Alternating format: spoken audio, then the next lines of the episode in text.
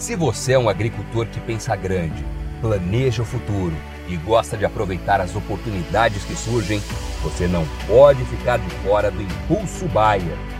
O maior programa de fidelidade do agro brasileiro. E o Impulso Bayer funciona de um jeito muito simples. Para participar, você compra produtos Bayer. Entra no site orbia.ag e cadastra as notas fiscais. E assim que a sua nota for aprovada, seus pontos serão calculados você já poderá resgatar produtos e serviços. Também a partir do cadastro das notas fiscais, você junta impulsos que vão determinar o seu número de estrelas. Você pode ser cliente de uma a cinco estrelas. Quanto mais produtos Bayer comprar, maior será a sua classificação e mais benefícios você acessa, como entrada gratuita em eventos, viagens exclusivas e acesso a soluções que vão alavancar o seu negócio. Saiba mais em agrobaia.com.br barra Impulso Traço Baia. É o Impulso Baia, impulsionando você para o futuro.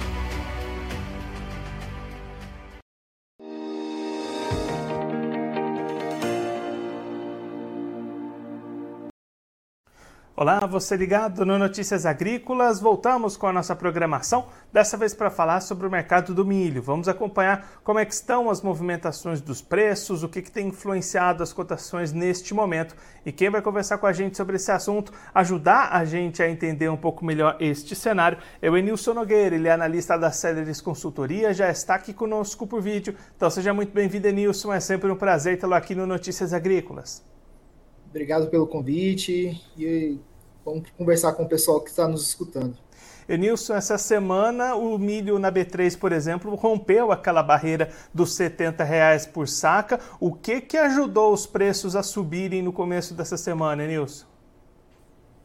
É, mas acho que tem um ponto muito importante que já começa a entrar no radar dos compradores de milho para 2024, que é de fato uma safra desafiadora tanto de milho verão, mas principalmente de milho inverno.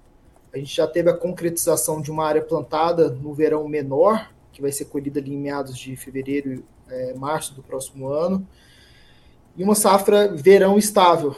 Com todos esses atrasos que a gente tem visto no plantio de soja e o risco de encurtamento de janela do milho inverno, as chances da gente ter uma área ainda melhor, menor para o milho inverno do ano que vem são altas.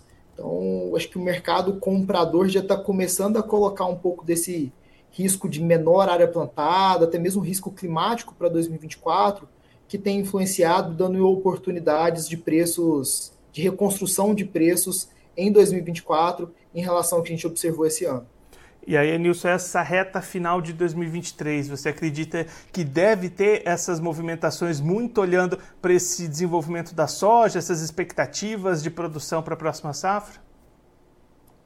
É, eu vejo acho que duas forças aí, uma puxando, cada um puxando para um lado. Acho que o primeiro elemento é, do ponto de vista global, os Estados Unidos teve uma safra cheia de milho. Isso aumentou os estoques tanto nos Estados Unidos quanto no mundo em mais de 20 milhões de toneladas os estoques de passagem do hemisfério norte de 2023 para 2024.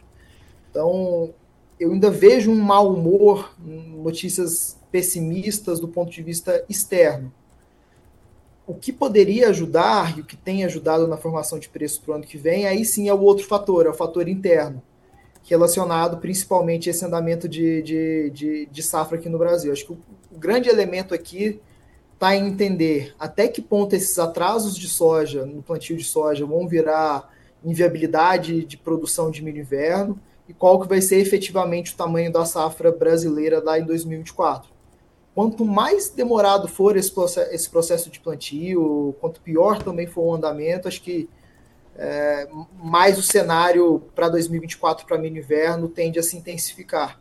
E quando isso acontece, a gente já viu em vários momentos, em 2016, em 2020 e outros anos, que uma safra de inverno ruim tem capacidade de virar tendências de preço. Né? Então, eu diria que se a gente tiver, de fato, um problema na safra de inverno do ano que vem, acho que reforça a nossa tese aqui dentro da casa que 2024 possa ser um ano de reconstrução dos preços de milho. Até porque, né, Nilson, mesmo antes desses atrasos para o plantio da soja, já tinha uma expectativa de talvez uma redução nessa área para safrinha, né?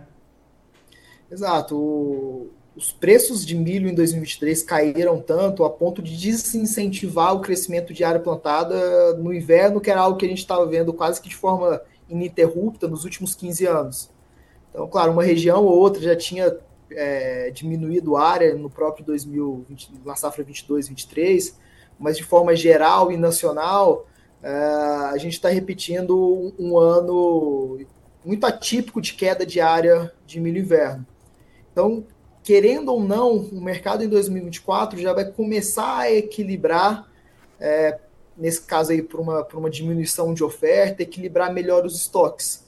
E um equilíbrio melhor dos estoques pode dar essa sustentação nos preços aqui no Brasil, ainda que lá fora a gente tenha um cenário mais frouxo, mais confortável de oferta e demanda.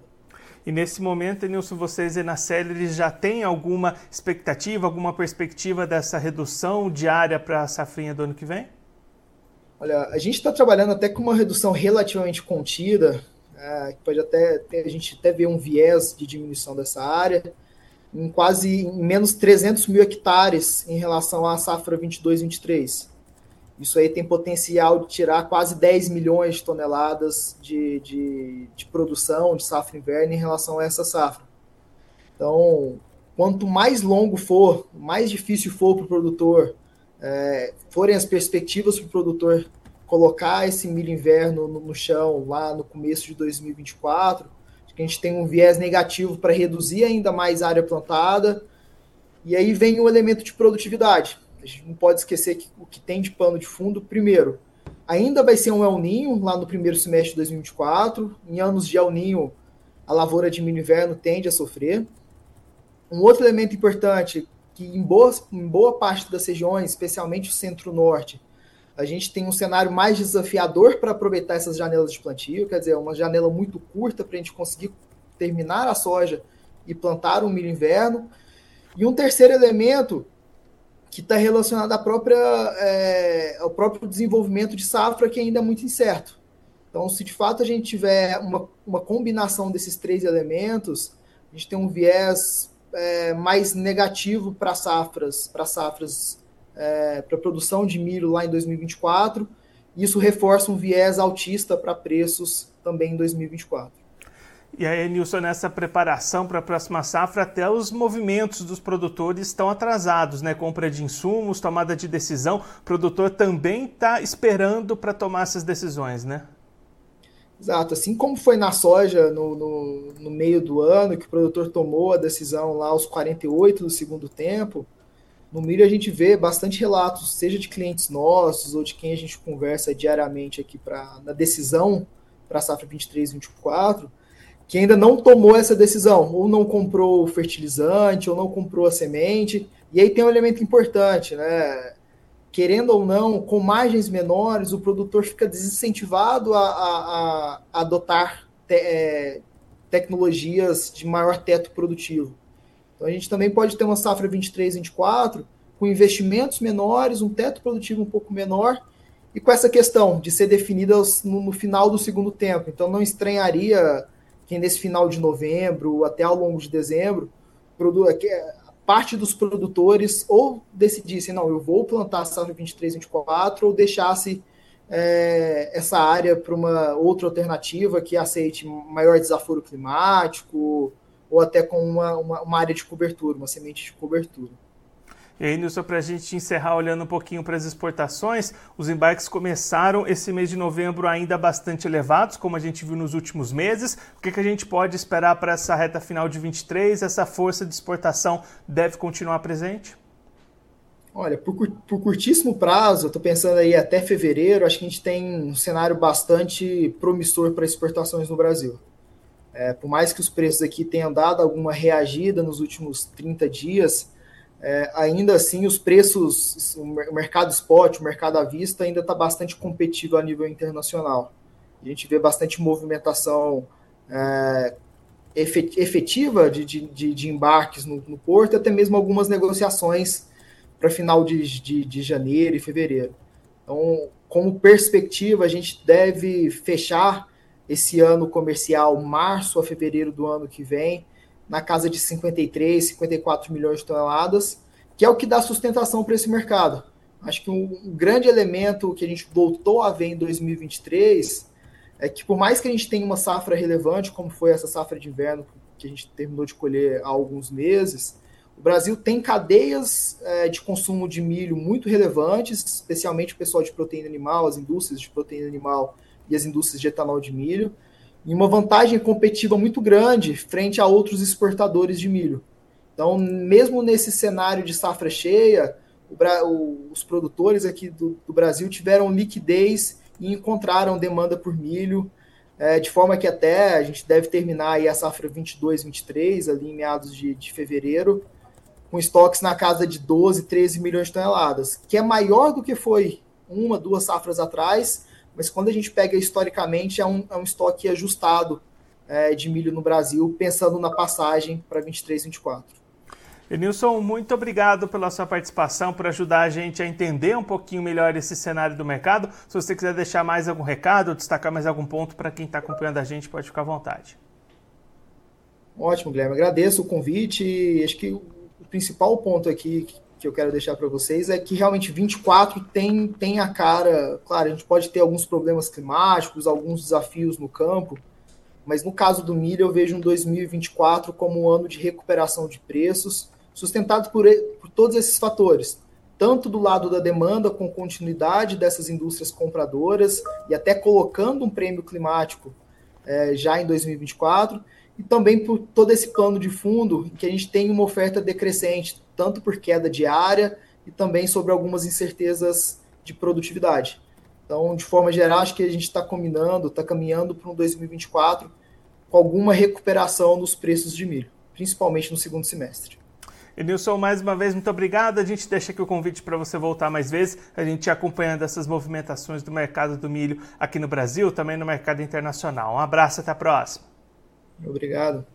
Esse o Enilson Nogueira, analista da Celeris Consultoria, conversou com a gente para mostrar como é que estão as movimentações do mercado do milho, preços aqui no Brasil, no mercado internacional e principalmente o que, que a gente pode esperar daqui para frente. O Enilson destacando duas forças opostas atuando no mercado neste momento. Do lado internacional, a alta produção lá nos Estados Unidos aumentou os estoques mundiais e aí pressão negativa para os preços, inclusive as movimentações nas bolsas nesta sexta-feira recuando em função desta pressão de oferta vinda do mercado norte-americano. Já olhando pro, daqui para frente, para essa reta final de 23 e principalmente 2024, Enilson destacando um potencial de recuperação nos preços do milho, muito em função de dois fatores: a manutenção de uma demanda positiva, tanto nas exportações quanto no mercado interno, e uma perspectiva de menor oferta na próxima segunda safra de 2024, a safra de milho verão do ano que vem. O Enilson destacando uma tendência de menor área cultivada que já existia antes em função dessa queda dos preços e tem sido agravada em função dos atrasos no plantio da soja que pode reduzir janela de plantio para o milho e reduzir ainda mais essa área para o ano que vem. Neste momento, a expectativa da Celeris Consultoria já é de menos 10 milhões de toneladas de produção e esse número pode ficar ainda maior quanto maior, quanto mais tempo se estender esse plantio da soja. Além de uma redução de área, também é esperado uma diminuição na produtividade em função dessa janela mais alongada e também de uma perspectiva pior de clima para 2024 com relação a 2023. E aí, essa diminuição da oferta tende a sustentar os preços do milho em 2024, ao contrário dos movimentos de queda que a gente acompanhou em 2023. Agora, antes da gente encerrar, vamos verificar como é estão as cotações do milho na bolsas, nas bolsas neste momento. Começando pela Bolsa de Chicago, a CBOT, você está vendo aí na tela cotações negativas, como o Enilson destacou aqui para a gente, essa pressão de oferta no mercado internacional. Contrato dezembro 23, valendo 4 dólares e 67 centos o bushel, queda de 7,50 pontos. Março 24, vale 4 dólares e 85 centos o bushel, queda de 8 pontos. Maio 24, vale 4 dólares e 96 centos o bushel, queda de 7,25 pontos. E o julho 24, vale 5 dólares e 4 centos o bushel, queda de 7,25 pontos. Agora a Bolsa Brasileira, a B3, movimentações em campo misto e a maioria das cotações secuando, assim como no mercado internacional. Janeiro 24 vale R$ 67,19 a saca, alta de 0,15%. Março 24, R$ 70,50 a saca, queda de 0,14%. O maio 24 vale R$ 71,26 a saca, baixa de 0,42%, e o julho 24 se desvaloriza 0,85%, valendo R$ 68,80 a saca. Agora eu vou ficando por aqui, mas a nossa programação volta daqui a pouquinho. Notícias agrícolas, informação agro-relevante e conectada.